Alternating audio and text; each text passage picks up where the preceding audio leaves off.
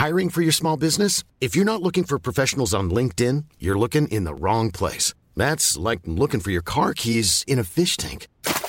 LinkedIn helps you hire professionals you can't find anywhere else, even those who aren't actively searching for a new job but might be open to the perfect role. In a given month, over 70% of LinkedIn users don't even visit other leading job sites. So start looking in the right place. With LinkedIn, you can hire professionals like a professional. Post your free job on linkedin.com slash people today. Heraldo Radio, la H se lee, se comparte, se ve y ahora también se escucha.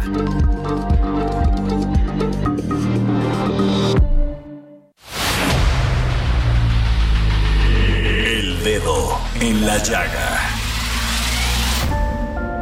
Había una vez un mundo en el que nadie creía. Un país de historias inexplicables. Una nación con personajes asombrosos. Santo Tomás tenía razón. Hay que ver para creer. El México increíble, las verdades que duelen, la voz de los que callan, el dedo en la llaga. Infórmate, diviértete, enójate y vuelve a empezar. El Heraldo Radio presenta El Dedo en la Llaga con Adriana Delgado. Gracias a la vida que me ha dado tanto, me dio dos luceros que cuando los abro, perfecto distingo lo negro del blanco y en el alto cielo su fondo estrellado y en las multitudes del hombre que yo amo. Gracias a la vida que me ha dado tanto. Iniciamos este dedo en la llaga de este martes 21 de marzo del 2023. Hoy oficialmente entra la primavera. ¿Y qué les cuento? Están escuchando ustedes a Mercedes Sosa con esta canción maravillosa, Gracias a la vida que me pues sí, que nos ha dado tanto. ¿Y por qué pongo esta canción? Porque era una de las favoritas de don Carlos Payán Belver, quien fue director fundador de La Jornada. Falleció este 17 de marzo a los 94 años de edad la mayor parte de ellos dedicados a la férrea defensa de los derechos humanos, la libertad de expresión y la democracia. Don Carlos Payán Belver deja huella en su paso por el periodismo, donde fue formador de generaciones y en, y en artes cinematográficas, este, incluso pues fue un gran pensador, un gran luchador por y defensa de la libre manifestación de las libre manifestación de las ideas del periodismo. Lo lamentamos mucho y quien junto con Carmen, Carmen Lira, gran mujer, directora de la jornada, la primera mujer directora de un medio de información en este país, pues le dedicamos esta canción a don Carlos Payán. El sonido y el abecedario con las palabras que pienso y declaro, madre, amigo, hermano y Y nos vemos a un resumen de noticias aquí en El Dedo en la Llaga. El presidente Andrés Manuel López Obrador dijo que la posible detención de Donald Trump en Nueva York es para que no aparezca en la boleta electoral en Estados Unidos, tal como le sucedió a él cuando padeció la fabricación de un delito, porque los opositores no querían que fuera candidato. Y lo que faltaba, Estados Unidos señaló en su informe anual sobre derechos humanos al presidente de México, Andrés Manuel López Obrador, por desacreditar a periodistas y organizaciones de la sociedad civil en sus conferencias de prensa diarias. El documento elaborado por el Departamento de Estado y relativo al 2022 expresó preocupación por los altos niveles de impunidad en México y por la violencia perpetrada por el crimen organizado, sobre la situación de libertad de prensa en el país reportó que 15 periodistas fueron asesinados el año pasado y que 11 de esos crímenes estuvieron relacionados con su labor. Sin embargo, durante la conferencia de prensa mañanera, el presidente López Obrador rechazó este informe y aseguró que se trata de pura politiquería. Sí, pero no. El presidente Andrés Manuel López Obrador condenó lo que llamó algunas expresiones minoritarias durante la concentración del sábado en el Zócalo, donde se quemó una figura de cartón con el rostro de la ministra presidenta de la Suprema Corte, Norma Piña. El mandatario dijo que no deben efectuarse estos actos. Son nuestros adversarios, pero no nuestros enemigos les hace un guiño. Marcelo Ebrard va por las clases medias.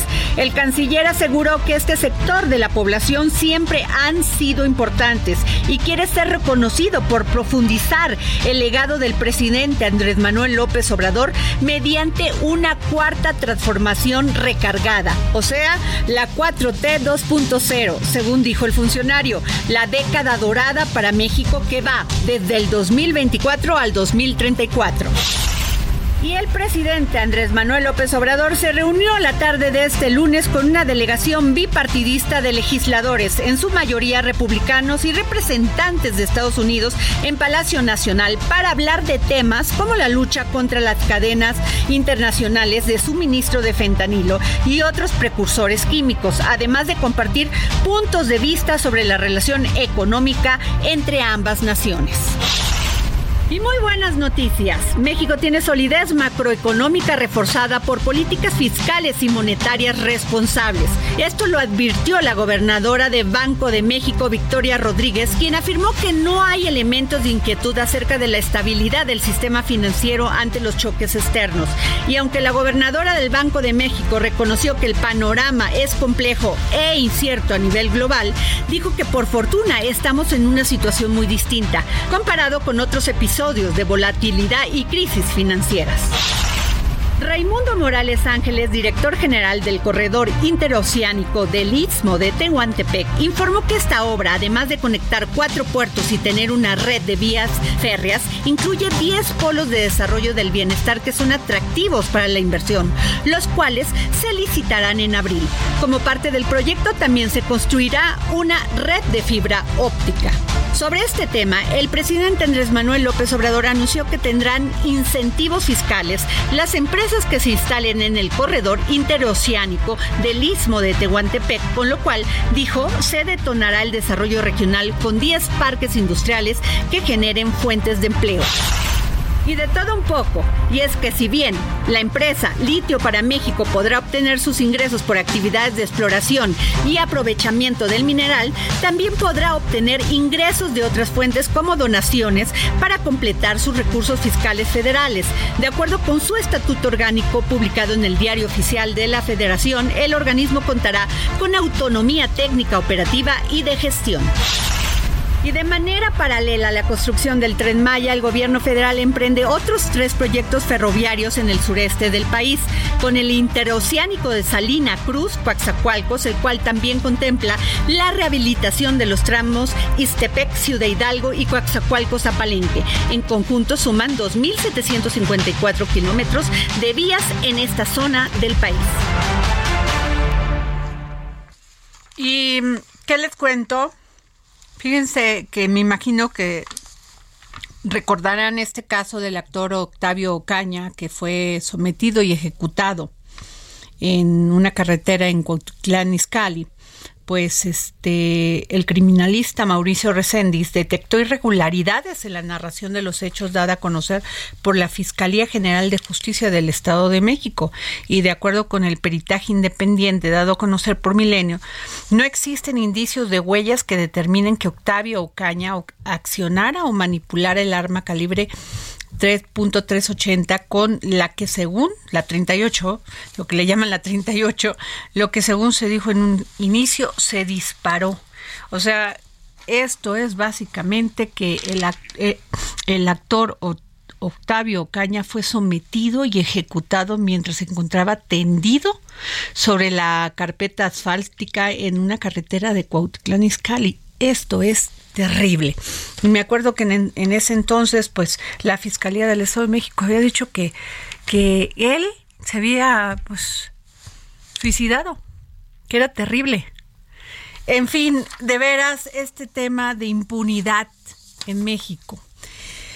Y nos vamos, este, fíjense que tengo al diputado Carlos Cervantes Godoy, secretario de la Comisión de Gestión Integral del Agua en el Congreso de la Ciudad de México. ¿Cómo está, diputado? Muy buenas tardes. Hola, ¿qué tal? Muy buenas tardes. A la orden. Oiga, pues este ya sabe cómo es la oposición.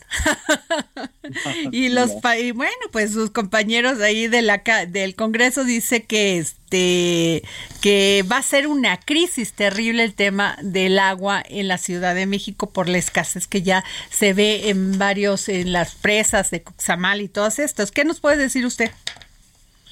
Bueno, el, el problema de esta crisis no es de ahorita, ¿eh? es un tema que ya se viene arrastrando desde hace tiempo. De hecho, esta sequía ya lleva pues varios años, ¿no? Es un tema que sí preocupa, pero que también yo creo que nos debe ocupar, no solo al gobierno, sino también a nosotros como legisladores, en ver nuevos esquemas para poder suministrar el vital líquido a la población de la Ciudad de México, ¿no? Finalmente, pues dependemos en gran medida del sistema Cutzamala, Ajá que es el que ahorita está en, digamos, se le está dando mantenimiento, además de pues la sequía tan prolongada que se tiene, pues ese es un problema que se tiene que atender. Pero creo que eso no tiene mucho que ver con el tema que dictaminamos el otro día en la Comisión del Agua, que tiene que ver cómo regularizar a los nuevos complejos habitacionales, industriales, para que se haga un, un uso más racional y más adecuado del agua, pues no que sea el objetivo de la iniciativa que envió la doctora Claudia Sheinbaum al Congreso de la Ciudad de México.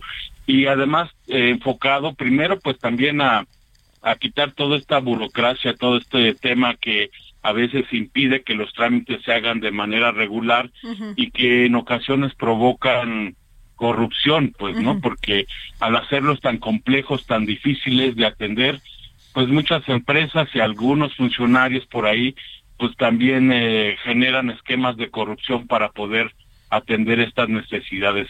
Finalmente, no podemos detener eh, la construcción de vivienda en la ciudad, es una necesidad que siempre va a estar presente.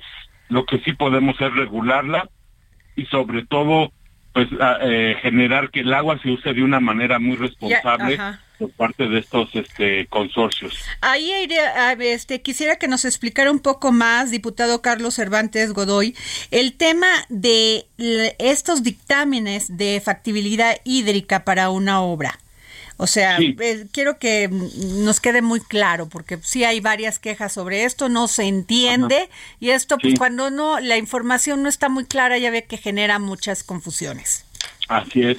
Mire, eh, no es eh, para poder realizar una obra, digamos, de vivienda en esta ciudad, para poder obtener la licencia de construcción, se tienen que atender varios requisitos, el la factibilidad este, ambiental, la factibilidad en materia de protección civil, la factibilidad hídrica, la de movilidad, es decir, es una, una carpeta que contiene una serie de requisitos.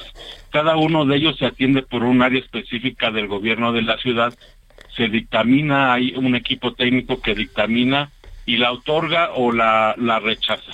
Muchas de estas carpetas son trámites que se tienen que hacer de manera personal, entrega de documentación y a veces se llevan meses, incluso años para poder otorgar estas factibilidades.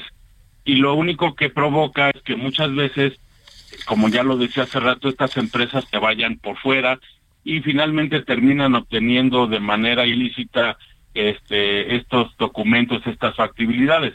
Entonces, para quitar todo este tema de la corrupción, y mejorar la regularización de estos procesos, la jefa de gobierno envió una iniciativa en la cual eh, parte de la creación de polígonos donde sí hay agua, donde sí hay infraestructura, estos polígonos son, digamos, determinados como positivos para poder dar una factibilidad hídrica, ¿no?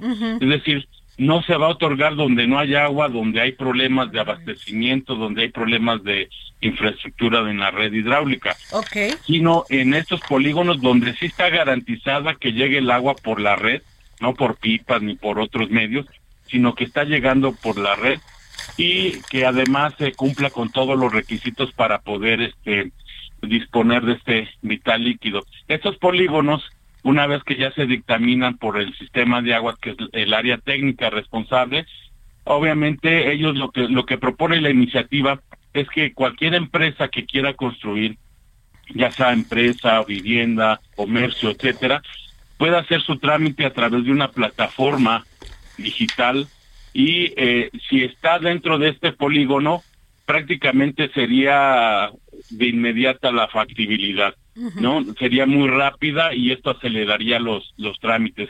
¿Por qué? Porque ya se sabe que en esa zona de la ciudad, en ese polígono, sí hay agua y está regularizado el suministro. Donde no, donde haya eh, polígonos que no tienen esta posibilidad, ya el tratamiento será otro y la entrada no se podrá regularizar a través de esta plataforma.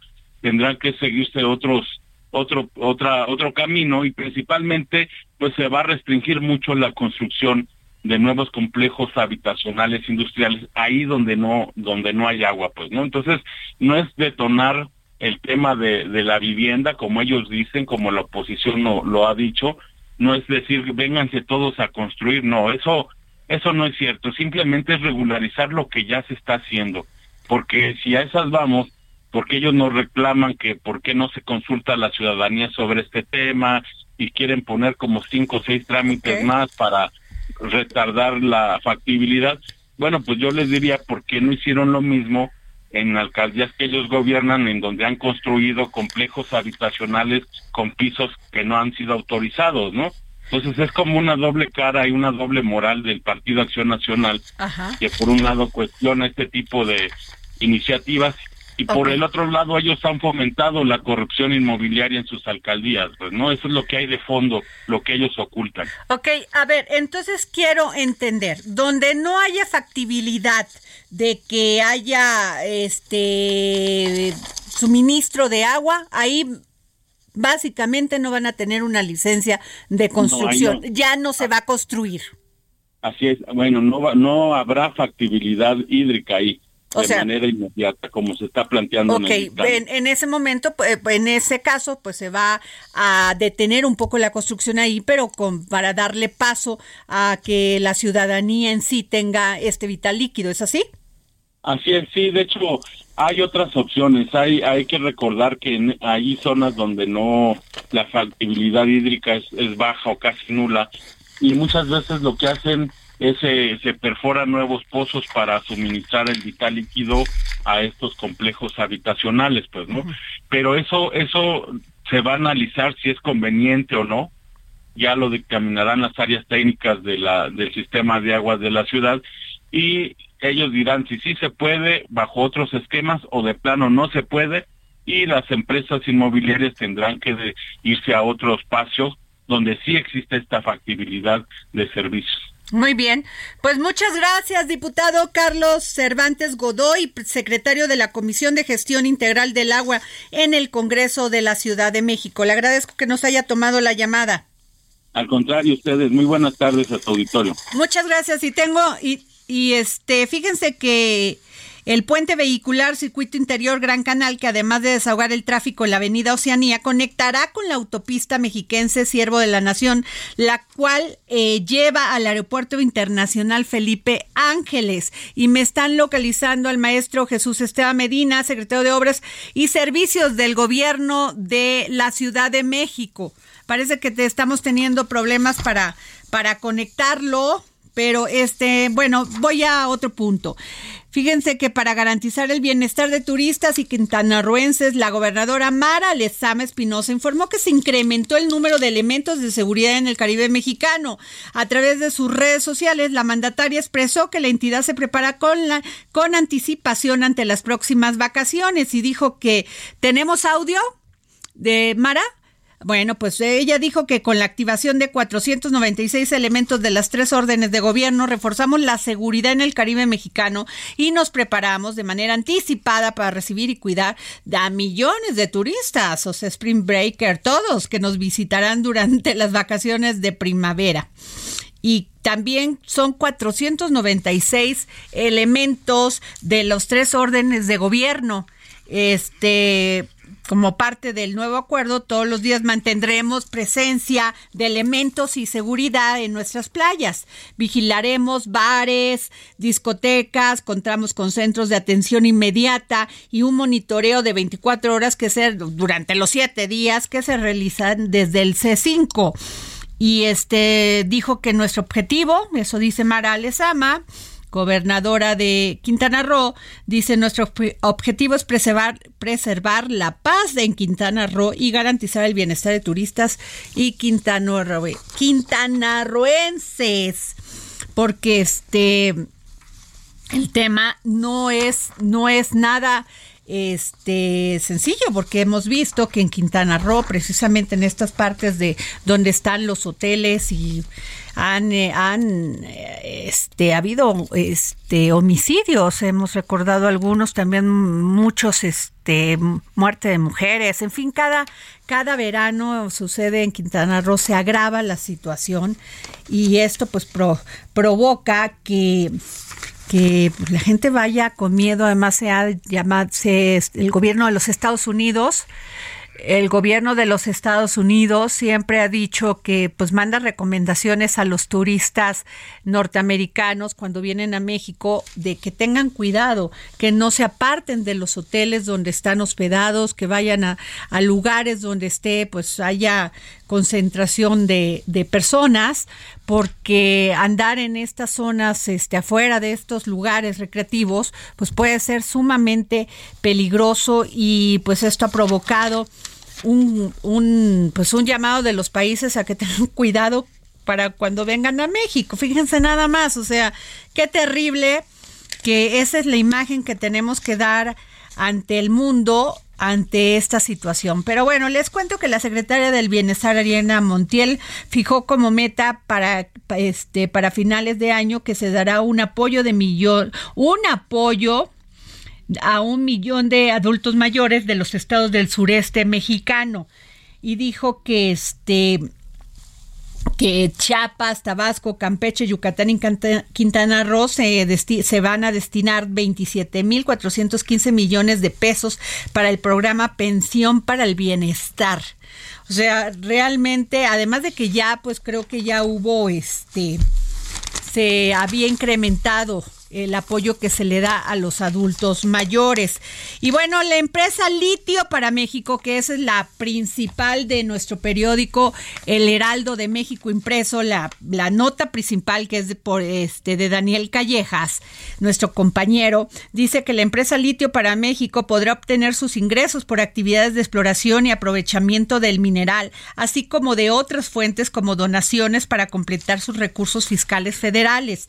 Así lo indica su estatuto orgánico publicado por el Diario Oficial de la Federación. Y también menciona que estará, perdón, que estará bajo la dirección general de Pablo Daniel Tadela Riola y que el organismo contará con autonomía técnica, operativa y de gestión que asimismo estará gobernado por el Consejo de Administración presidido por los titulares de la Secretaría de Energía, así como los de Hacienda y Crédito Público, de Economía, de Gobernación y de Medio Ambiente y Recursos Naturales. Este Consejo tendrá la atribución de definir las políticas, lineamientos y visión estratégica para, para la exploración, explotación, beneficio y aprovechamiento del litio y de la administración y control de las cadenas de valor económico. El estatuto detalla que las personas integrantes del Consejo de Administración ejercerán sus cargos a título honorífico, por lo que no recibirán, recibirán reditribución, retribución, em, este, o sea, dinero, o sea, no van a recibir un solo peso por esto. El documento publicado en el Diario Oficial de la Federación explica que el patrimonio de la empresa estará conformado por los ingresos que obtenga por explotación, aprovechamiento, beneficio de litio, sus cadenas de valor y cualquier otro ingreso derivado de su objeto. Además, su cuenta con los recursos, además cuenta con los recursos que se le asignen en el presupuesto de egresos de la Federación del ejercicio fiscal correspondiente. Litio MX podrá hacer uso de los bienes muebles e inmuebles que el gobierno federal le aporte y de aquellos que los diversos órdenes de gobierno le transfieran. Así que pues esta es la nota de litio, ya se convirtió en empresa del gobierno, a ver si nos va bien y no es así como que ande de un lado para otro como Pemex, como la CFE. Ojalá sea una empresa productiva del Estado que nos cuesta a los mexicanos. Nos damos a un corte y regresamos para seguir poniendo el dedo en la llaga. ha dado el oído que en todo su ancho graba noche y días, grillos y canarios, martillos, turbinas, ladridos, chubascos. Sigue a Adriana Delgado en su cuenta de Twitter. Arroba Adri Delgado Ruiz. Además, te invitamos a enviar tus opiniones y comentarios en texto o por mensaje de audio a través de WhatsApp al 55 2544 3334. Y si quieres escuchar El Dedo en la Llaga de El Heraldo Radio, en cualquier momento y donde quiera que te encuentres, descarga el podcast disponible en Spotify y iTunes.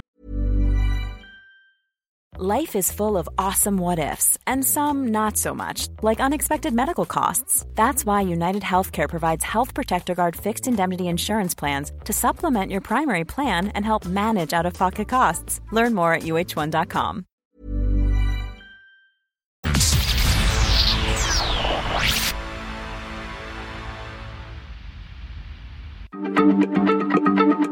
Heraldo Radio, la H se lee, se comparte, se ve y ahora también se escucha.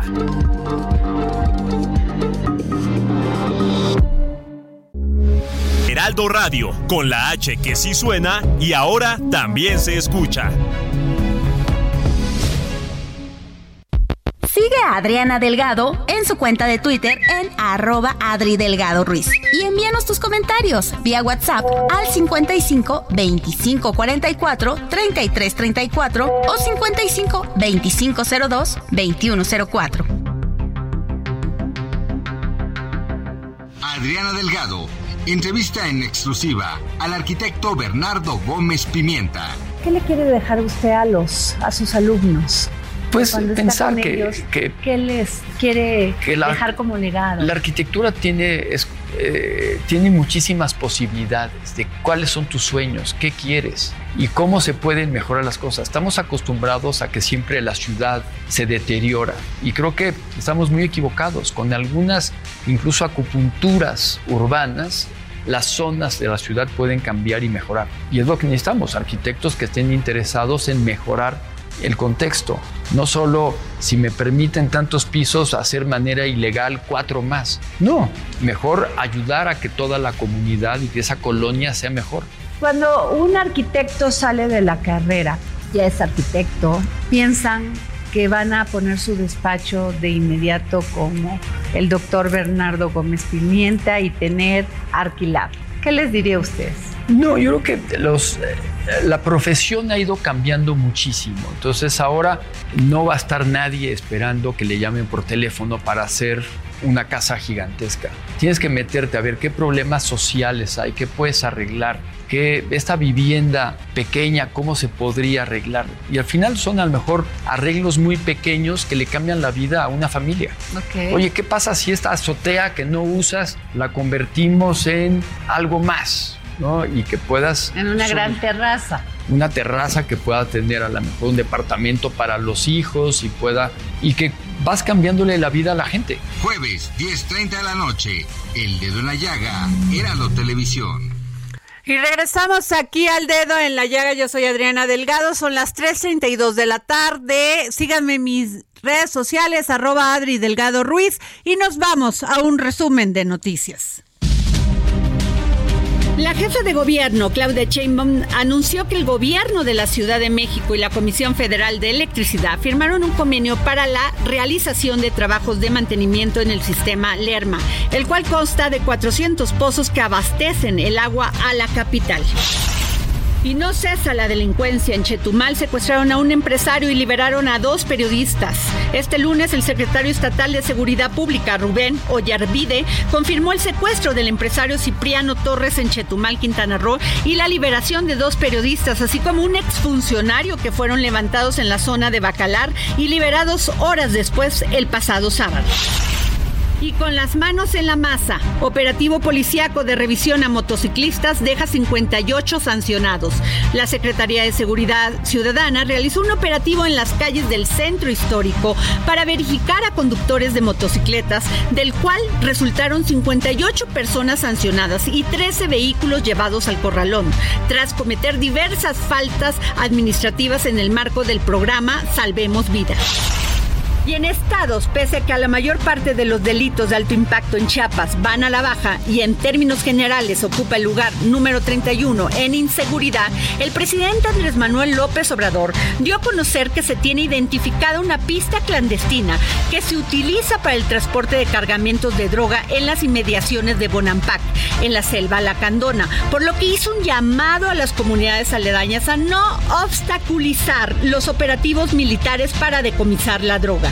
El ejército ya tiene identificada la zona y da seguimiento a las aeronaves que operan en esa pista clandestina y acuerdan Estados Unidos y México enviar más agua. En Ciudad Juárez, Chihuahua, la Comisión Internacional de Límites y Aguas, organismo de la Secretaría de Relaciones Exteriores, informó que autoridades de México y Estados Unidos acordaron incrementar de 9 a 21 millones de metros cúbicos de agua del río Bravo, o sea, el volumen destinado al Valle de Juárez para la agricultura, en el acuerdo binacional establecido entre ambas naciones en 1906.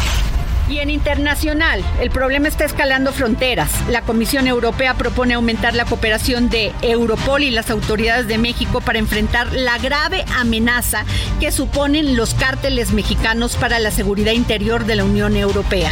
La propuesta es que se celebre un acuerdo sobre el intercambio de datos personales entre la Agencia para la Cooperación Policial y las autoridades mexicanas competentes en materia de lucha contra la delincuencia organizada y el terrorismo. Y en Brownsville, Estados Unidos, un hombre que admitió haber comprado armas de fuego que sabía que irían de la Unión Americana a un cártel de narcotráfico en México fue arrestado en Texas después de que se descubriera que una de esas piezas estaba vinculada con el reciente secuestro de cuatro estadounidenses en Matamoros, Tamaulipas, según documentos judiciales. Y terrible, un fuerte sismo de magnitud 6.5 grados Richter que se prolongó al menos 30 segundos se sintió el martes por la noche en Pakistán y Afganistán, sin que por el momento se haya reportado daños o víctimas. Y bueno, regresamos aquí al dedo en la llaga y ustedes recordarán que a finales de febrero se llevó a cabo la inauguración oficial de la Unidad de Transformación y Organización para la Inclusión y la Armonía, o sea, una utopía. Y esta utopía tiene como nombre Libertad y fue encabezada por la jefa de gobierno Claudia Sheinbaum y la alcaldesa de Iztapalapa Clara Brugada, proyecto que tiene como objetivo principal brindar un acercamiento cultural y científico a la ciudadanía a través de un espacio adecuado y atractivo. Lo que se conocía como una zona de contención de Reclusorio Oriente se convirtió en seis hectáreas para el sur para el conocimiento. Su construcción fue a base de materiales reciclables como el PET, bambú, adobe y madera, convirtiéndose en la primera utopía de la alcaldía Iztapalapa. Pero no es solamente esta, han sido una serie de proyectos que ha llevado a cabo Clara Brugada, alcaldesa de Iztapalapa. Y la tengo en la línea. Clara, ¿cómo estás?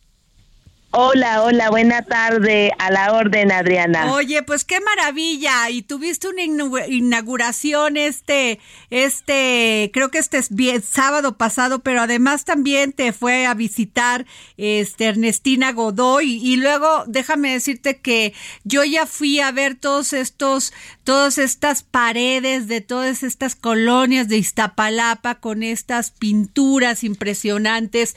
Has hecho una gran labor recuperando los espacios públicos, Clara.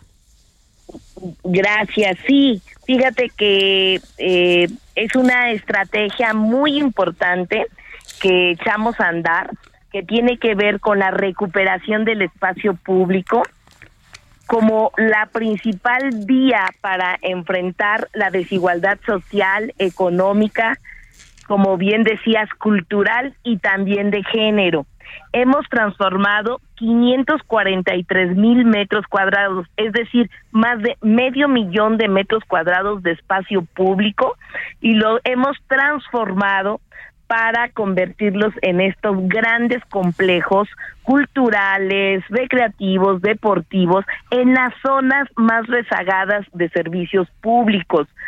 Eh, hemos implementado eh, con lo mejor del urbanismo social eh, de Latinoamérica, hemos echado a andar un proyecto integral, es decir, no se trata de un deportivo ni se trata de un centro cultural, sino se trata de un complejo donde la población y la familia puede encontrar de todo, desde albercas semiolímpicas, pistas de tartán para el atletismo, infraestructura eh, deportiva como nunca antes había en Iztapalapa. Mira, te pongo un ejemplo. Tenemos en una utopía una pista de hielo de dos mil metros cuadrados que funciona todos los días para eh, eh, deporte, es decir, allí los jóvenes están aprendiendo hockey sobre hielo o patinaje artístico, es decir, deportes que nunca antes se hubiera tenido la posibilidad y hoy todo es gratuito, es una infraestructura pública y gratuita a la población. Eh, yo recibí palapa con una alberca, hoy tenemos 13 albercas, hemos construido eh, auditorios, foros culturales abiertos.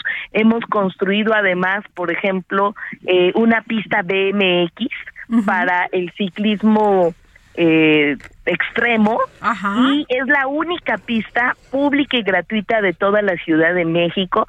Hemos también em, llevado a cabo algunos aspectos recreativos, algunos temas muy importantes como Iztapasauria, que es el único parque temático de dinosaurios público y gratuito en todo el país.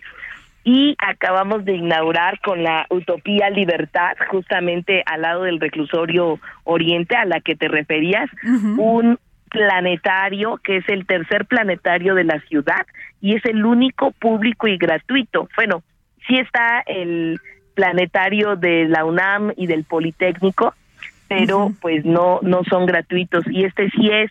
Además tenemos una cantidad muy importante de espacios eh, culturales. Tenemos aviones biblioteca en aviones eh, que eran aviones y se transformaron en bibliotecas. Y tenemos eh, una cantidad muy importante de actividades. Cada semana llegan alrededor de 120 mil personas cada semana a estas utopías. Entonces hay una población que está siendo beneficiada y, y qué es lo que tratamos de hacer nosotros es justamente de regenerar el espacio público, de reinventar el espacio, de transformarlo en un lugar bello, eh, pero también funcional para todo lo que acabamos de mencionar y se añade la estrategia de los caminos de mujeres libres y seguras. en ese es un gran proyecto. ay, maravilloso. Hemos iluminado las principales calles de cada comunidad con un componente que es el componente de Iztapalapa Mural, que consiste justamente en eh, poner arte, color en las calles de Iztapalapa. Dejamos la Iztapalapa gris, la Iztapalapa abandonada, la Iztapalapa de los reclusorios y de los basureros para transformarla en un Iztapalapa eh, que hoy se convierte, por ejemplo, en la primera galería abierta a la población.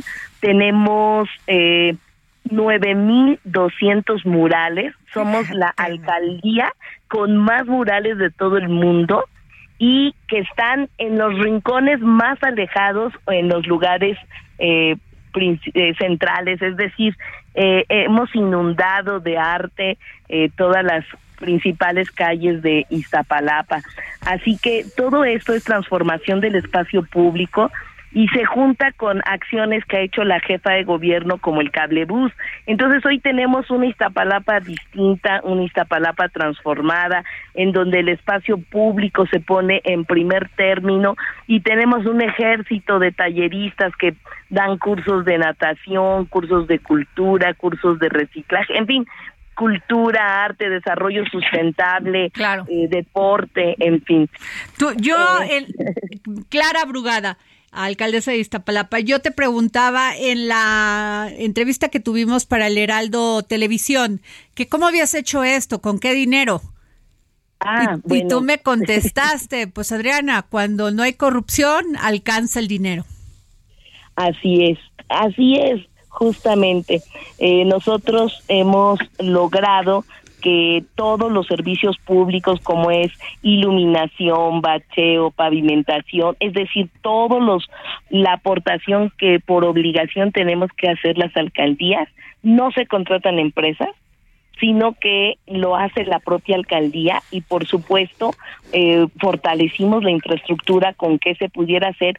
Y eso es lo que nos ha permitido tener el ahorro suficiente para hacer estas construcciones. Porque mira, hablando de presupuesto, eh, hemos tenido menos presupuesto las administraciones anteriores porque a nosotros nos tocó el pues la pandemia, ¿no? Donde hubo recorte presupuestal y aún así logramos transformar Iztapalapa con un gobierno honesto, eh, austero y con pues mucha honestidad.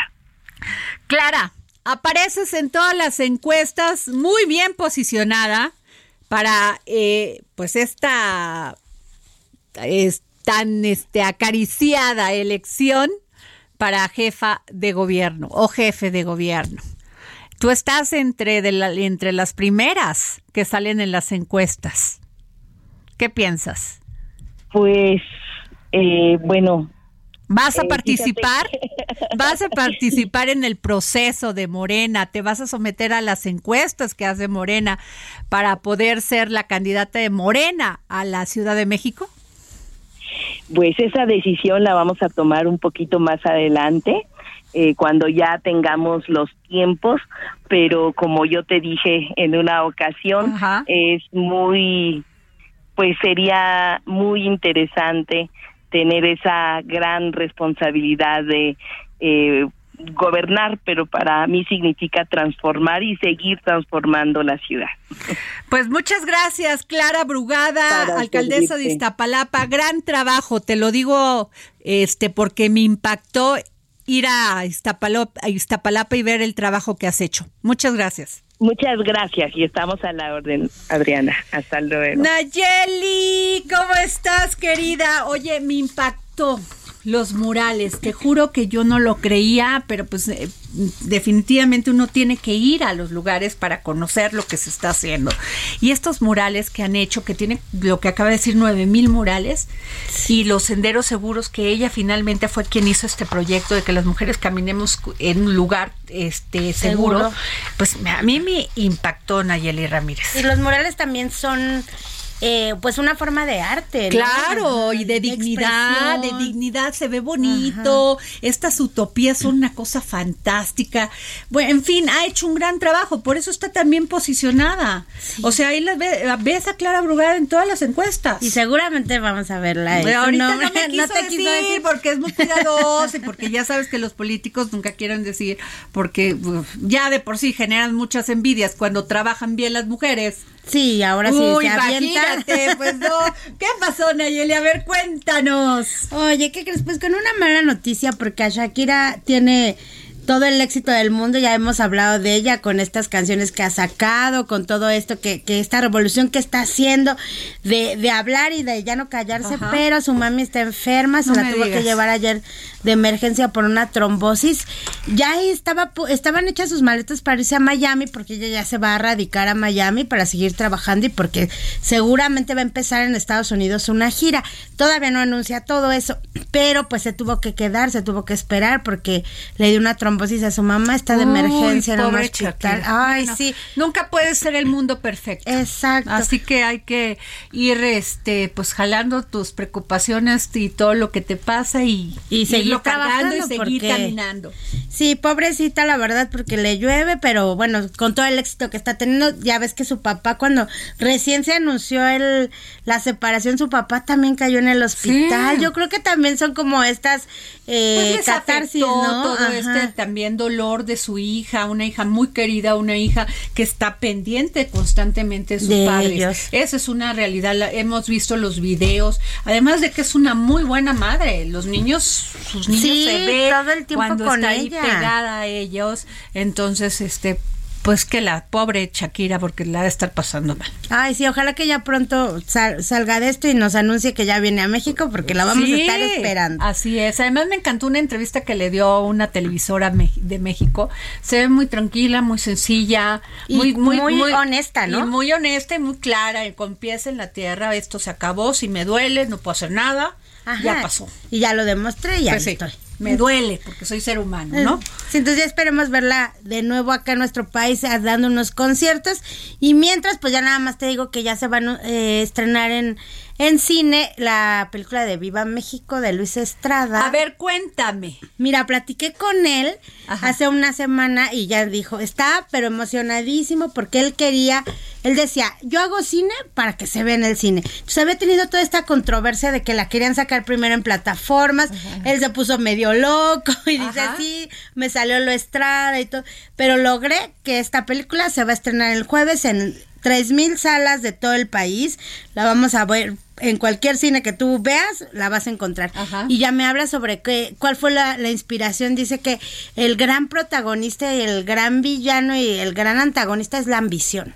Entonces, que ahí vamos a ver la ambición Uy, de... es que si alguien retrata la política de este país es Luis Estrada, la verdad. Sí, ya trae sus Y también trae a Damián Alcázar, ¿no? Sí, No, pues es su musa. Es su musa.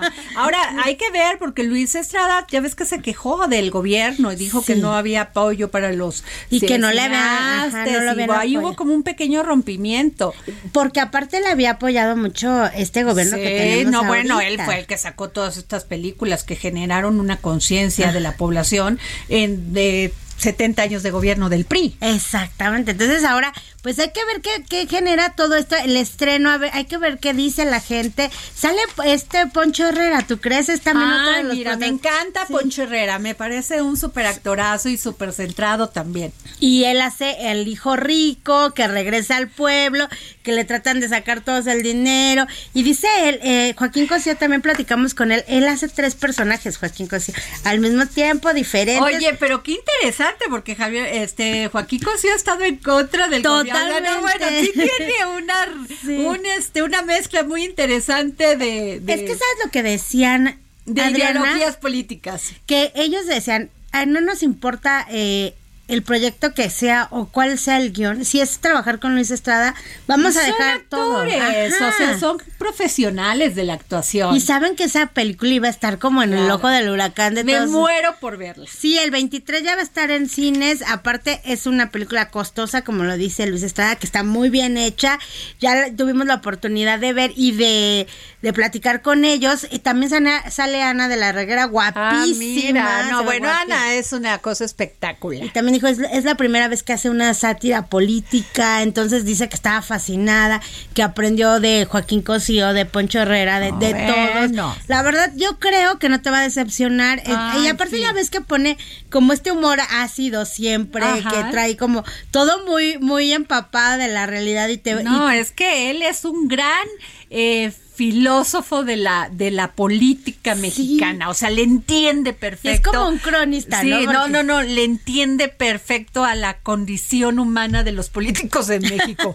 Es terrible, o sea, terrible. Es lo que les dije. Corrupción, impunidad, este, machismo, de todo. Es lo que le, le, le comenté en un momento el de la entrevista. Le, le digo, me encanta, o sea, me gusta mucho lo que haces, pero llegó un momento en que o sea, me fui para abajo, dije, ¿en serio estamos viviendo esto? Porque yo sé que tu retrato es la realidad que estamos viviendo. Y me dijo, sí, pero hay solución. Entonces, dije, no, sí me, sí me puse un poco, dije, tenemos una... No, es que sí te deprime. Dices, no puede ser que tengamos este, este tipo de educación, que veamos hacia nuestro país, que todo es robo, que todo es delincuencia, que todo es la trucul o sea, lo truculento, que nadie ve, llega al poder para querer hacer el bien por, por, por, por los ciudadanos, por quien gobierna. En fin, las películas de Luis Estrada es todo un tema. Es ¿eh? todo un tema, la verdad es que sí debes de verla. Y yo te quiero platicar porque ¿qué crees que vi? La película de los Fabelmans. ah, ¿qué te pasa? De Me encantó de Steven Spielberg, que es como una, una biografía, sí, una biografía de él cuando era pues jovencito y cómo empieza él a, meterse a este arte que es el, cine, ¿no? Y no, no, maravillosa. Y, o sea, la, la, relación que él muestra con su mamá. Sí. Y también como este rompimiento, pero a la vez como... Pero este como, ¿a qué lo llevó el cine? O sea, ¿a qué lo llevó? Descubrir la realidad que no era una familia perfecta. Entonces, sí, está me, muy me encanta que, hay muchísima, eh, muchísima diferencia de esta película que es autobiográfica, o bueno, una parte de su vida, a la de Iñárritu. Muy diferente, ¿no? Como que lo manejaron sí. totalmente diferente. Sí, el, otro le quiso así echar muchas cerezas al pastel y él, muy claro, esto fue lo que viví, cómo me llevó, cómo una cosa me llevó a otra, ¿no? Y él lo comentó en una premiación, dijo, soy honesta y soy honesto con lo que estoy viviendo, con lo que pasó con mi mamá y lo quise demostrar aquí, me sirvió de catarsis y, y, creo que dice que él más que nada hacía un hizo un trabajo para él, no o sea, no tanto para el cine, pero dice, me funcionó, ganó varios premios. En el Oscar no ganó nada, o sea, estuvo nominado. Pues está muy bien hecha la película clásico de él. Me impacta que cuando tenía 16 años o 14 años hace su primer cortometraje. Sí, con sus amigos de la escuela. no, muy buena, ojalá la puedan ver los Fabel Está en el cine todavía. Está en el cine todavía, ojalá la puedan ver o en las plataformas pagando. una, una, poca lanita ahí, una, pequeña lanita, pero pues este, así es, mi querida este Nayeli, pues bueno, ya nos vamos, esto ya fue todo aquí en el dedo en la llaga, nos escuchamos mañana.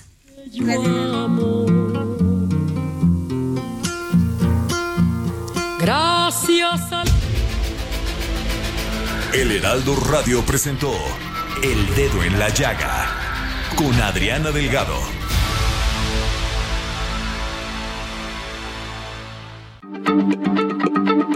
Heraldo Radio, la H se lee, se comparte, se ve y ahora también se escucha.